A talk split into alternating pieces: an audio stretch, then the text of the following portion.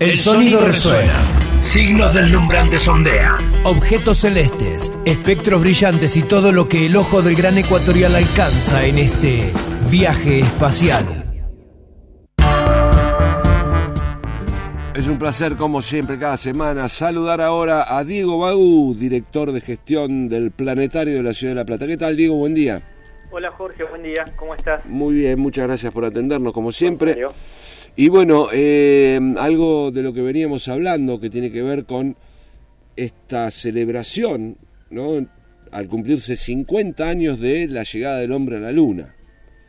Sí, así es, y en ese, eh, en ese marco, digamos, eh, en el cual vamos a hacer muchas actividades en el planetario a lo largo del año, este viernes, 5 de abril, a las 19 horas, tenemos el primer evento de ese 50 aniversario. Y tenemos la, suerte, digamos, de contar con, un amigo ya de la casa, el ingeniero Pablo de León, un ingeniero aeroespacial argentino que ya hace dos décadas que está trabajando en Estados Unidos. Eh, Pablo es el eh, trabaja mm, más específicamente en la Universidad de North Dakota, eh, que tiene un área, digamos que tiene que ver todo con, con, con vuelos espaciales, en particular es, él es el director del Laboratorio de Vuelos Espaciales Tripulados y, se ha especializado a lo largo de los años en el diseño de trajes espaciales. Así que más allá de la experiencia que tiene eh, en el área, como te imaginarás, es también una persona que se dedicó a, la investigación histórica en lo que tiene que ver con, los viajes espaciales, no solamente de Estados Unidos, sino también de la, Unión Soviética, y bueno, escucharlo realmente es un placer.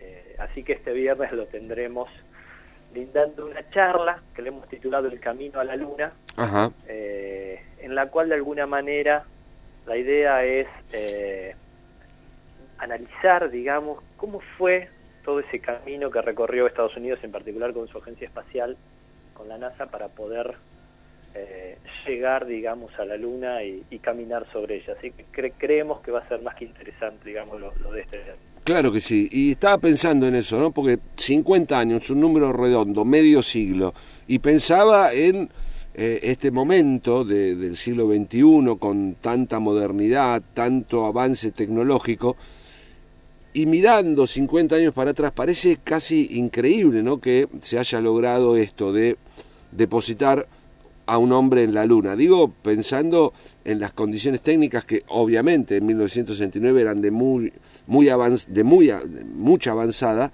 pero comparado con el hoy, ¿no? Este, seguro, habrá gente, así como existen los terraplanistas, que todavía siga insistiendo, no, el hombre no llegó a la Luna. Desde ya, desde ya los hay. O sea, en ese sentido hay mucha más gente sí. Eh, que, que no cree, digamos, en, en lo que fue esa increíble hazaña humana. Eh, eso hay que entenderlo ¿sí? E, e, en el contexto de eh, situaciones, eh, digamos, entre varias situaciones, pero las dos más importantes. Uno era la contienda feroz que tenían en ese momento Estados Unidos y lo que era la, Unión de Repúblicas Socialistas Soviéticas, una, guerra fría terrible, digamos, en, la cual hasta casi se llegó a, una guerra nuclear. estuvimos muy, muy cerca eh, qué yo, la crisis de los misiles en Cuba, por ejemplo. Por ejemplo. Este, marcaba, digamos, lo que eran aquellos años. Entonces, quien llegaba primero al espacio iba a tener un predominio absoluto sobre todo el planeta. Entonces, en ese contexto es que Estados Unidos, la Unión Soviética también, por supuesto, se, digamos, eh, avanzan en lo que es un programa lunar y, cómo hacer para, para llegar a nuestro satélite natural, de manera tripulada, por supuesto. Eso por un lado. El otro, y absolutamente eh, va de la mano, digamos, con lo que hizo Estados Unidos en ese sentido, los fondos, el dinero, digamos, que el gobierno de los Estados Unidos aportó al programa espacial en aquellos años. Tengamos en cuenta que eh, Estados Unidos, el Congreso, el Congreso de los Estados Unidos le daba la posibilidad a cada una de las administraciones en ese momento de otorgar a la NASA el 4,5% del presupuesto anual de los Estados Unidos. estamos hablando de una montaña de dinero. Sí. El 4,5% del presupuesto de los Estados Unidos este, solamente dedicado al programa espacial, en particular el Apolo. Entonces, entendiendo, eh, o sea, analizando esas dos, esas dos aristas, uno puede entender cómo es posible que hace 50 años se haya logrado todo el desarrollo de esa maquinaria, de esa tecnología que posibilitó, digamos, que en julio del 69 Armstrong y Aldrin caminaran por primera vez en la, Luna.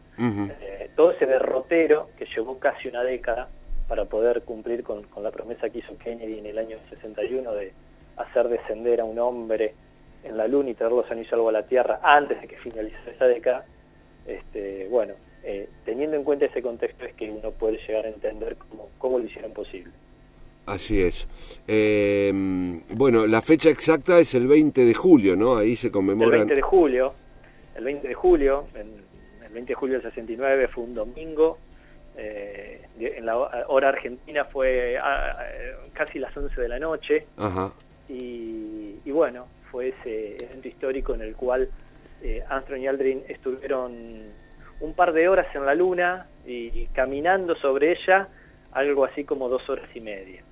Este, obviamente fue la misión más cortita en ese sentido. Después las otras cinco que le siguieron eh, fueron aumentando la cantidad de horas. De hecho, la última misión, Apolo 17, en diciembre del 72, estuvieron tres días en la Luna, los astronautas. Por eso es, curioso ver los trajes de una misión y de otra, y uno ve los trajes de Armstrong y, de Aldrin este, prácticamente impecables, muy blanquitos, sí. y, y los de Apolo 17, los de Cernan y, Smith. Smith fue el único científico que caminó en la Luna, un geólogo de la Universidad de California. Están absolutamente oscuros, grises, porque ya tenían tres días de caminar en la Luna y obviamente el polvo lunar eh, estaba por todos lados. Bueno, estas curiosidades del programa Apolo que son realmente fascinantes porque muestran, digamos, lo que es capaz un pueblo, lo que es capaz un grupo de personas, un grupo grande, ¿no? Sí. de personas trabajando en esos proyectos. Lo que, lo que somos capaces de, hacer cuando, cuando trabajamos todo de manera eh, ordenada y con los mismos objetivos. Bueno, de eso se va a tratar en gran parte la charla de Pablo, además de una muestra temática, ¿sí? Eh, que va a tener este, unas sorpresas muy lindas. Este, así que bueno, todos los que puedan acercarse al planetario este viernes, eh, van a poder disfrutarlo. Vamos también a, intentar de transmitirlo en directo. Ah, bien. Y a las redes sociales. Claro. Este, en estos días ya lo vamos a, coordinar y lo vamos a confirmar. Claro, recordemos, la capacidad del planetario es limitada, esto comienza a 19 horas, eh, la, entrada es por orden de llegada, ¿no? Exactamente, sí, sí, sí. Por orden de llegada, media hora antes comenzamos a entregar los, tickets y bueno.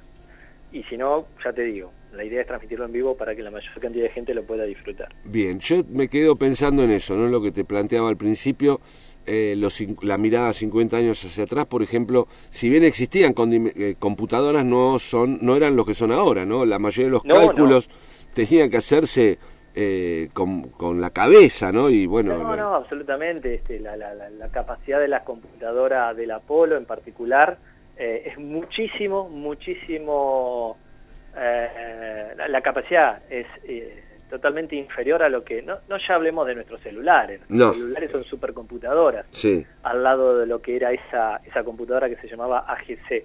Eh, digo, cualquier calculadora de bolsillo, de esas que ya hoy en día ni se usan, claro.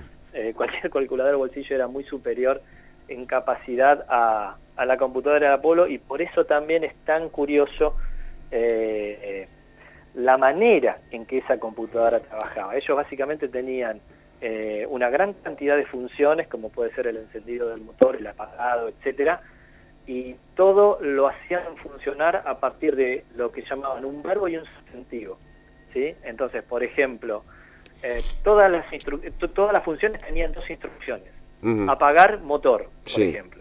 Entonces, ellos codificaban lo que era la palabrita apagar y la palabrita motor, un verbo y un sustantivo. Entonces, con cuatro números tenían montones de funciones y de esa manera trabajaba la computadora, una computadora que fue construida eh, a mano específicamente para, para la misión Apolo, realmente es, algo, la, historia, digamos, del programa espacial es atrapante no tanto por lo por lo astronómico, digamos, o, por lo astronáutico, podría decir, sino por, por, por las por las historias de vida que hay atrás de, todo eso. Digo, todo eso fue gracias a que primero hubo programas espaciales como el Mercury, en donde, y hay una película eh, relativamente nueva eh, sobre las mujeres que hacían los cálculos de las primeras órbitas a mano. No había computadoras para calcular las órbitas. No, claro. Había mujeres que se destacaron muchísimo, este, que calculaban a mano, a papel y lápiz, la matemática para, para que las rutas de las primeras naves espaciales norteamericanas este, tuviesen éxito. Bueno, todo eso, logrado en nueve años, posibilitó esta llegada del hombre a la Luna hace 50 años. Realmente algo extraordinario. Así es. Eh, bueno, el viernes a las 19 entonces la charla con el ingeniero Pablo de León en, este, en esta serie de eventos para conmemorar los 50 años de la llegada del hombre a la Luna que ocurrió el 20 de julio de 1969. Eh, eso es el viernes. Y mm, Sí, señor. el, el fin de semana sigue con la, la- la El programación fin de semana habitual. vamos a tener las funciones para todo público, incluso mañana, Jorge. Ah, es claro, mañana es feriado. Mañana 2 de abril, mañana tenemos el planetario abierto para que todas las familias se acerquen y puedan disfrutar de nuestras cuatro funciones, ¿sí? Este, el Universo de tu Imaginación, Belisario, eh, de la Tierra al Universo y el Camino Eterno. Así que, bueno, más que invitados, con entrada libre y gratuita. Eh, así que bueno, es una, es una posibilidad para que las familias se acerquen al bosque y puedan disfrutar de un lindo espectáculo. Sí, me quedé, sigo pensando en lo del el hombre y la luna, porque así como se desarrolló esa computadora a mano especialmente para la misión, hubo otras, otros desarrollos que después se volvieron útiles en la vida cotidiana, ¿no? Sí, por supuesto. Bueno, eso es lo que tiene, y, y lo hemos charlado muchas veces, ¿no? Eso es lo que tiene la, la- la investigación, el desarrollo en ciencia y tecnología. Sí, Eh, porque vos vas por un objetivo, en este caso era poder eh, hacer que el hombre descendiese en la luna, eh, pero todo eso implica todo un desarrollo tecnológico que en el día a día, cuando lo estás desarrollando, no sabes en dónde va a, a incidir luego en, en el cotidiano. Y ahí, bueno, eh, enorme cantidad de ejemplos, y todo, todo lo que implicó el desarrollo del Apolo, luego Estados Unidos le volvió a la sociedad eh, multiplicado en varios factores en cuanto a ingreso de dinero, porque todo ese desarrollo tecnológico permitió que la industria norteamericana desarrollase muchísimos productos que luego fueron vendidos a, a todo el mundo, ¿sí? desde la electrónica hasta las almohadas eh, con, con memoria en donde vos apoyas tu cabeza y la almohada vuelve a tomar su, su forma, digamos, normal. Bueno, eso fue un desarrollo de- del programa Apolo. Este, eh, y por eso, digamos, los países que son desarrollados lo son justamente por lo que han invertido en ciencia y tecnología, porque es lo que genera la riqueza, digamos, en los pueblos. muy bien. Bueno, Diego, este, la invitación está hecha para mañana, entonces que es feriado con las actividades del planetario y especialmente este viernes, la visita del ingeniero de León eh, con esta charla Debate el camino a la luna a las 19 en el planetario. Bueno, están más que invitados. Por ¿sí? supuesto, Ah, vamos a darnos una vuelta. Un abrazo grande. ¿eh? Un abrazo, Jorge, gracias. Diego Bagú, director de gestión del planetario de la Universidad Nacional de La Plata.